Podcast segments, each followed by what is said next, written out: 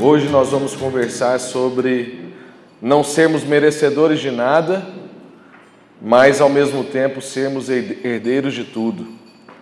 É um paradoxo do Senhor e é o último paradoxo dessa nova série, dessa nossa série, né? Então, não são só esses paradoxos que, que existem, né?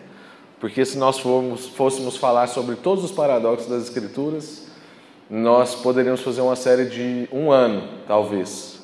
Mas a gente selecionou alguns paradoxos e hoje nós estamos encerrando a série com esse tema de hoje. Nada merecemos, mas ao mesmo tempo herdamos tudo. E eu quero começar fazendo uma citação do Tozer. E a gente já mencionou ele na quarta-feira passada e o Tozer vai dizer a respeito desse assunto que o cristão, apesar de ser pobre e de baixa condição, ele conversa familiarmente com aquele que é rei de todos os reis e senhor de todos os senhores. E o faz consciente de que não há incongruência em agir assim. Ele está certo de que seus direitos são menos que nada, não tem direito de nada. E entretanto crê sem nenhuma dúvida, que ele é a menina dos olhos de Deus e que por ele o Filho Eterno fez-se carne e morreu na cruz da infâmia. Quando ele olha para a cruz, é pessimista, pois sabe que o mesmo julgamento que caiu sobre o Senhor da glória condena, naquele ato, a natureza inteira e todo o mundo dos homens. Ele rejeita toda a esperança humana fora de Cristo porque sabe que o mais nobre esforço do homem é apenas pó edificado sobre pó. Todavia, ele é serena e confiantemente otimista. Se a cruz condena o mundo, a ressurreição de Cristo garante a vitória final do bem no universo todo. Através de Cristo, tudo estará bem no final e o cristão aguarda a consumação. É isso que o Tozer diz sobre esse paradoxo de nada merecer e ao mesmo tempo herdar tudo. Irmãos, uma boa maneira da gente entender o que, que a gente está falando aqui é a gente fazer uma relação entre graça e misericórdia. Isso ajuda a gente a entender o paradoxo de não merecer nada, mas ao mesmo tempo ser herdeiro de tudo. Misericórdia é não receber aquilo que a gente merece. Então você merecia um castigo, um julgamento, uma punição, mas você não recebe esse castigo, esse julgamento e essa punição. Isso é misericórdia. Não receber o que merece. É uma punição impedida, uma punição contida. Em compensação, graça é receber aquilo que você não merece. Então, misericórdia é não receber o que você merece, e graça é receber aquilo que você não merece. É um passo depois da misericórdia. É um favor sem mérito algum da nossa parte. Um bom caso disso é um caso do pastor Russell Shedd, que já está com o Senhor. Um santo, não sei porque que Deus deixou ele viver tanto tempo, porque aquilo era semi-anjo. A filha do Shedd fala que só acreditava que ele peca porque a Bíblia diz que todo homem peca, porque ela nunca viu. Falei assim, nossa, o meu filho, quando crescer, vai poder falar assim: eu só sei que meu pai vai para o céu porque a Bíblia diz, porque eu vejo ele pecar toda hora. Ao contrário do que a filha do Shed disse. Mas o Shed ele disse que uma vez foi disciplinar a filha dele e ele falou que se ela repetisse um ato, ela ia levar 10 chineladas e que ela ia ficar de castigo. E aí ela fez, ele pegou a chinela, levou ela para o quarto, deu uma chinelada nela e trouxe ela para a sala, sentou ela à mesa e serviu um sorvete. E aí ela olhou para ele e falou assim: não entendi nada. Você não ia me dar dez chineladas e eu não estava de castigo? Aí falou assim: a parte da chinelada é para você entender o que é misericórdia. Você não recebeu o que você merecia. A parte do sorvete é para você entender o que é graça. Você recebeu mesmo sem merecer. Aí eu falei assim, gente, como é que um homem é didático desse jeito, até na criação dos filhos, todo dia? Mas basicamente é isso que nós precisamos entender nessa crise que existe entre a gente não ser merecedor de nada e ao mesmo tempo ser herdeiro de tudo. Mas vamos avançar nesse raciocínio. Romanos 8, conforme eu tinha falado, do verso 12 até o verso 17 vai ajudar a gente a entender isso. Portanto, irmãos, estamos em dívida, não para com a carne, para vivermos sujeitos a ela. Pois se vocês viverem de acordo com a carne, morrerão, mas se pelo Espírito fizerem morrer os, os atos do corpo, viverão, porque todos os que são guiados pelo Espírito de Deus são filhos de Deus. E essa expressão é bem importante: são filhos de Deus. Pois vocês não receberam um espírito que os escravize para novamente temer, mas receberam o espírito que os adota como filhos. De novo, muito importante, como filhos, por meio do qual clamamos: Abba, Pai. O próprio Espírito testemunha ao nosso espírito que somos filhos de Deus. E se somos filhos, somos também herdeiros. Herdeiros de Deus e co-herdeiros com Cristo se de fato participamos dos seus sofrimentos, para que também participemos da sua glória. Amém. Irmãos, esse texto vai ensinar para nós algumas coisas. Ele começa nos ensinando que há uma, há uma primeira compreensão no raciocínio que as Escrituras estão trazendo para nós a partir dessa, desse texto que nós lemos. Essa primeira questão, essa primeira compreensão que Deus quer nos ensinar hoje aqui e quer pastorear o seu coração e talvez te ensinar algo a respeito do que foi feito por você e a respeito da sua condição, porque também você não consegue compreender o que foi feito por você se você não compreende a sua real condição. Essa primeira compreensão que Deus quer nos ensinar hoje é a justificação. A justificação é uma decisão de Deus, um ato que foi feito fora de você e fora de mim. É isso que o texto está dizendo para nós. Irmãos, nós estamos em dívida, mas não estamos em dívida para com a carne, para a gente viver debaixo da lei da carne, debaixo lei, da lei dos nossos desejos, debaixo da lei dos nossos pensamentos. Então a sua carne grita, o seu pensamento grita, o seu olho talvez vai para onde você não queria que ele fosse, o seu pensamento vai para onde você não queria que esse pensamento fosse. A sua carne está gritando em você mas você não deve dar ouvidos a ela, porque você não é devedor dela. Você deve se fazer de surdo para com ela, porque a gente de fato morreu. É o que Paulo continua dizendo. Pois se vocês vivem de acordo com a carne, vocês vão morrer. Mas se pelo Espírito fizerem morrer os atos do corpo, de todo jeito é morte. Ou a gente morre na carne, ou a gente faz morrer no Espírito, porque a gente possa viver pelo Espírito. E é, esse ato da justificação é o que nos possibilita viver nesse espírito. Agora é importante entender que a justificação da nossa vida é uma decisão de Deus e somente de Deus. Porque senão a gente ainda fica na crise do mérito, na crise da execução, na crise do acerto. Foi importante o pastor Rousseau Shedd ensinar para a filha dele que, independente dela ter errado ou acertado, ela ia sentar à mesa para que ela nunca crescesse achando que ela só sentaria na mesa se ela acertasse. Por isso que hoje a nossa mesa está posta para quem entrar. Ela não está posta só para quem sempre frequenta o culto de quarta, ou para quem sabia que ia ter jantar hoje. Ela está posta para quem não sabia que ia ter jantar. Ela está posta para quem não frequenta o culto de quarta. Ela está posta para quem ainda não teve um encontro com Jesus. E ela está posta para quem já teve um encontro com Jesus. Ela está posta para todos.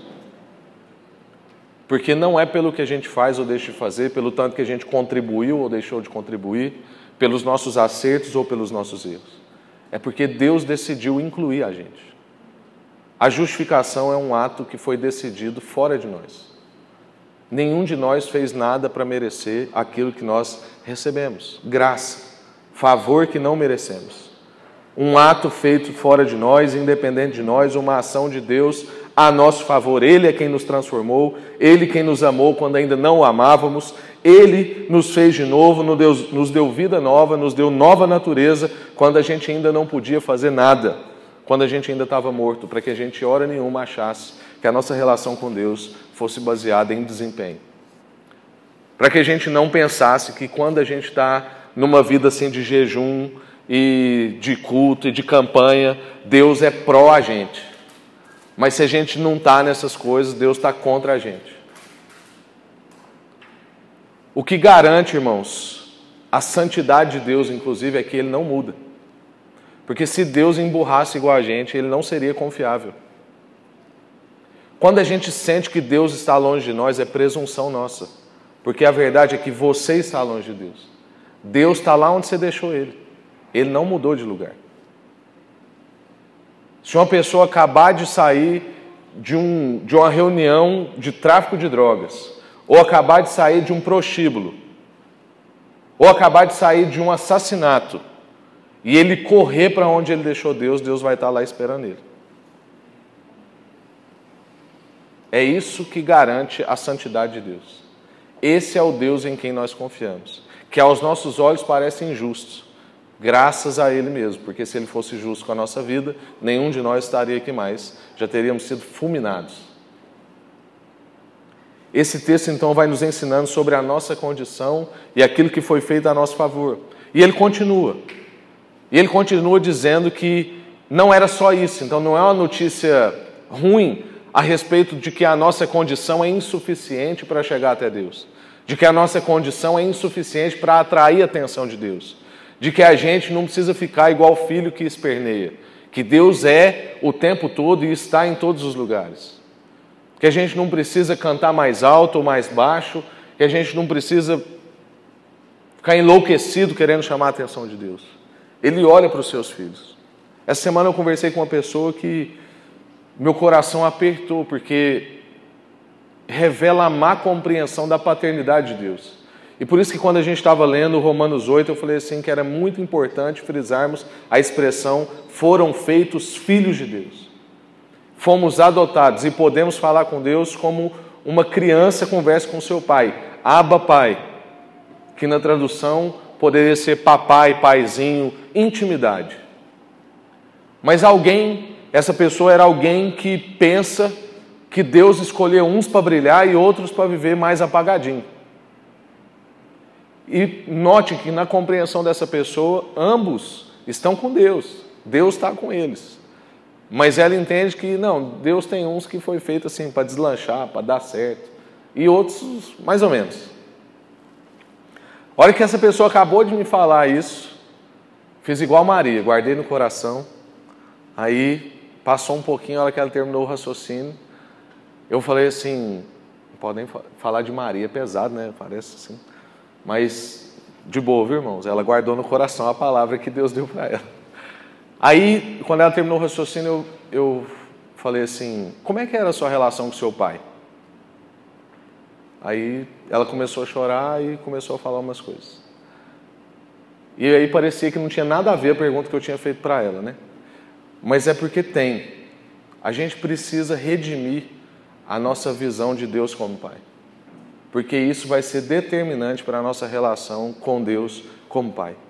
E é justamente isso que Jesus veio revelar para nós. Se tem uma coisa que Jesus veio fazer na nossa vida, é mostrar Deus como Pai. Que é o seguinte, irmãos, na época de Jesus todo mundo conhecia Deus. Todo mundo sabia que ele era muito poderoso, todo mundo sabia das suas competências, das suas capacidades. Todo mundo sabia que quando Deus queria fazer tremer, os trem tremia. A respeito da onisciência, onipotência, onipresença de Deus, ninguém tinha dúvida.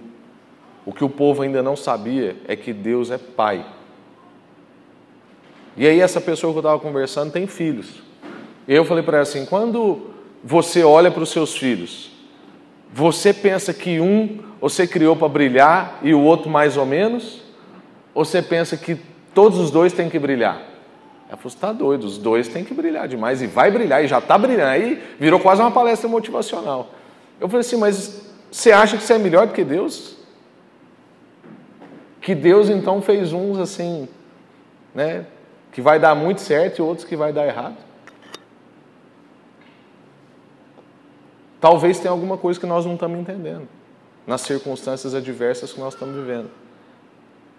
Mas Deus quer se revelar como seu Pai e não talvez o pai que te criou, porque talvez o pai que te criou é uma péssima referência.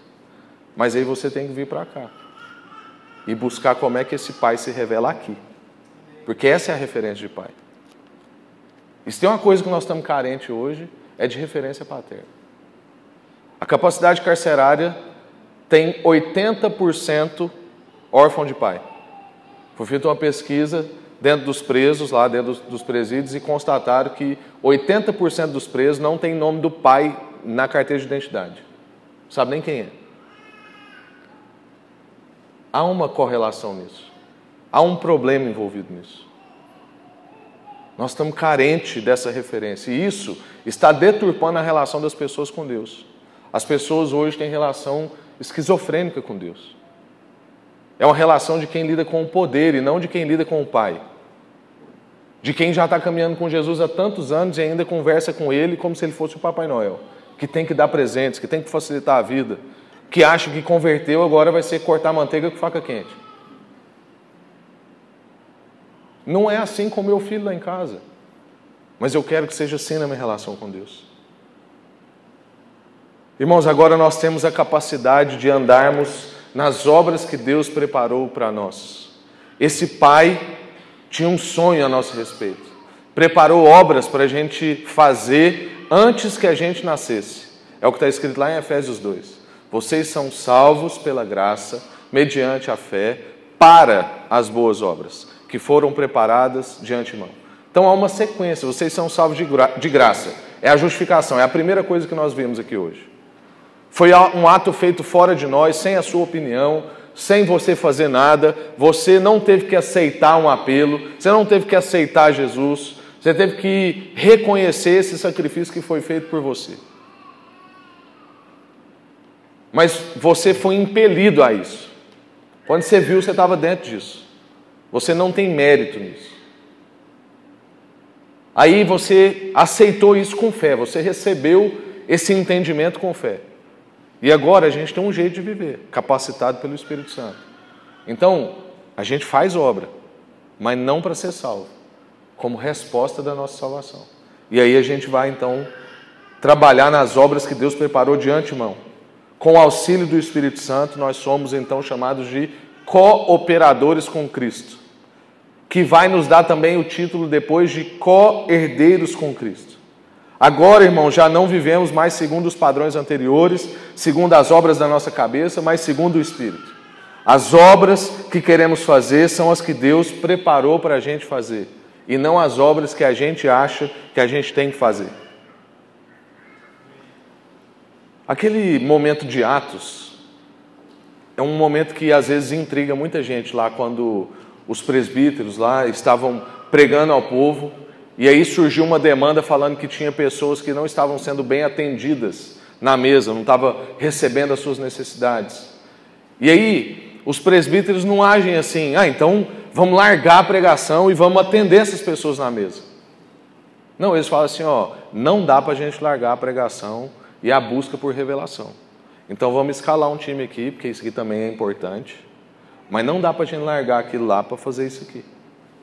E aí escala um grupo que vai cuidar daquelas coisas para que aqueles presídios possam continuar se dedicando ao ensino das Escrituras, à busca de revelação em Deus, para a instrução do povo. Porque aquele povo estava entendendo que eles trabalhavam nas obras que Deus preparou de antemão e não na cabeça deles. E um presbítero, que é um presbítero segundo a Escritura, entende que ele foi chamado para isso o ensino das palavras, da palavra, a busca de revelação direta em Deus e a intercessão em favor da igreja. E aí ele pode escolher outras pessoas para acudir outras áreas também muito importantes da igreja, mas são obras que Deus preparou para aqueles e obras que Deus preparou para esses. Por isso a gente entende que temos que andar nos caminhos das obras que Deus preparou para nós, e não no caminho que a gente acha que tem que fazer ou de quem gritou mais alto. Agora a gente investe tempo muito mais tempo para entrar no plano de Deus do que a gente investe tempo em apresentar os nossos planos a Deus. E aí eu te pergunto: o seu tempo com Deus, o seu tempo de oração, o seu tempo de manhã, o seu tempo devocional, o seu tempo aqui no culto, o seu tempo quando você pode falar com Deus no trânsito, ou aqui no momento do louvor, ou nos momentos que a gente proporciona oração, tem sido tempo de apresentar os seus planos para Deus? Ou tem sido um tempo para você buscar em Deus compreender os planos dele para você? Porque agora que nós entendemos que já existem obras preparadas para que a gente ande nelas, todo o nosso tempo tinha que ser investido em descobrir quais são. Então, Deus, quais são as obras preparadas para mim de antemão? Eu não quero sair nem um centímetro do que o Senhor preparou para mim. Eu quero parar de apresentar os meus planos para o Senhor e pedir que o Senhor os abençoe. Eu quero andar nos planos que o Senhor tem para mim, porque esses planos são abençoados. Ao invés de pedir para Deus tunar o meu projeto, eu quero entrar num projeto tunado de Deus. Se tem um projeto que foi, né, tuning é coisa de carro, viu? Às vezes as mulheres aí não, não estão acostumadas, mas é coisa lá do Velozes e Furiosos. Ao invés da gente querer fazer um, que Deus faça um plus no nosso projeto, a gente já pegue o plus de Deus, porque todo projeto de Deus é, como, como eu poderia aqui criar uma palavra, né? ele é plusificado. E a gente vai caminhando para o fim, irmãos, compreendendo que Deus veio à terra, Cristo veio na terra, deixou a sua glória, tornou-se pobre por causa da gente, para que nós, por meio da pobreza dele, pudéssemos ser enriquecidos. Então essas essas obras foram preparadas, essa salvação foi proporcionada para nós, esse ato salvífico, a justificação em nosso favor, foi preparada porque ele desceu às partes mais baixas da terra. Ele se fez pobre para que a gente ficasse rico, para que então nós pudéssemos ser chamados, como eu disse agora, co-herdeiros com Cristo e não só co-participantes dos sofrimentos e na vida comum, mas também co-herdeiros de todas as riquezas. Ele não tinha nada para si mesmo, o texto de Lucas vai dizer que ele não tinha onde reclinar a sua cabeça, até as suas roupas foram tiradas quando ele morreu. Jesus foi sepultado num túmulo que não era dele, ele não tinha plano funerário, não tinha um túmulo esperando ele. E esse é o tipo de riqueza que a gente usufrui, que ainda que a gente não tenha as coisas para chamar de nossa, a gente tem as coisas. Em novembro a gente fez um retiro com o conselho aqui da igreja e pela terceira vez nós usamos a fazenda do irmão aqui perto. E lá é assim, nem parece fazenda. Uma casa alto nível. E toda vez que a gente está lá, a gente dá uma olhadinha um para o outro e fala assim: nós somos muito ricos, né? Eu não tenho uma fazenda. Não tenho nem casa, nem apartamento. Mas eu tenho, ao mesmo tempo. E Jesus, aparentemente, não tinha plano funerário, não tinha túmulo. Mas ele tinha. O Pai o exaltou acima de tudo e de todos, mesmo nessa condição. O Pai o fez herdeiro de tudo, e a, e a grande notícia é que ele nos fez co-herdeiros com Cristo. A nossa situação era gravíssima, nós não olhávamos para Deus, não conseguíamos cumprir a lei, não o amamos, tínhamos um problema impossível de ser solucionado por qualquer via humana, por qualquer esforço ou ação, não merecíamos nada, éramos inimigos de Deus. Mas Deus se revelou em Cristo como Pai e nos tornou filhos. E aqui tem um probleminha também que a gente precisa resolver. Quando as Escrituras dizem que Deus nos adotou como filhos, é a perspectiva de adoção das Escrituras. Não é aquela perspectiva de adoção de quem pegava um escravo até pouco tempo atrás e trazia ele para morar junto com os seus filhos. E parecia que ele estava adotando. Mas a verdade é que aquela pessoa não usava das mesmas roupas que todo mundo, não sentava à mesa na mesma hora que todo mundo, não estudava na mesma escola que todas as outras crianças. Isso, gente, é dar uma ajuda. Isso não é adotar. Eu tenho um irmão por adoção. É tudo igual, se não for melhor para ele. Briga de irmão. Mas é adoção, é filho. É filho. Há pouco tempo atrás nós estávamos lidando que a gente tem oito igrejas filhas aqui. A nossa igreja tem oito igrejas filhas. E algumas dessas são por adoção. E uma dessas adoções está dando muita canseira. Muita. Estava desgastando a gente sim. E eu sei que às vezes passava perto de um do conselho e falava assim: ah, nem, não foi a gente que plantou, não foi a gente que começou, não tem o nosso DNA lá na origem, vamos largar disso. Mas ninguém falou. Graças a Deus. Porque filho é filho. Depois que adota, não existe adjetivo, filho adotivo. Filho é filho. E é isso que você é, filho. Você não tem adjetivo, seu nome não é composto. Só se for para ser Rafael de Cristo Vitor de Cristo, Breno de Cristo. Aí pode ser composto. Mas filho é filho. Ele nos fez co-participantes e herdeiros com ele. Quando Jesus morreu por nós na cruz do Calvário, ele transmitiu para nós toda a sua herança. Os principais bens deixados por ele, entre outros tantos e igualmente preciosos, são direitos e promessas conquistadas para nós. Direitos e promessas conquistadas através da morte de Jesus. A nossa herança, então, tem um sabor diferente. Pode ser de mel, pode ser do que você quiser, mas tem um sabor diferente das riquezas desse mundo. Elas são eternas e não passageiras. Elas trazem paz e não preocupação. Elas trazem alegria e não angústia. E elas trazem segurança e não ansiedade. A tese principal desse capítulo 8 que a gente leu é a segurança do cristão.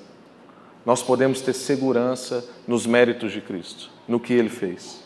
A eficácia da justificação, a capacidade da santificação, a certeza da nossa salvação, a convicção da nossa identidade em Cristo. Somos feitos filhos de Deus por causa de Cristo. É um remédio, irmãos, contra a nossa ansiedade, é um remédio contra a mediocridade, para que você não viva como aquela pessoa que eu disse que acha que Deus fez um, um para ser medíocre e outro para ser vitorioso. Aos olhos de Deus somos todos vitoriosos.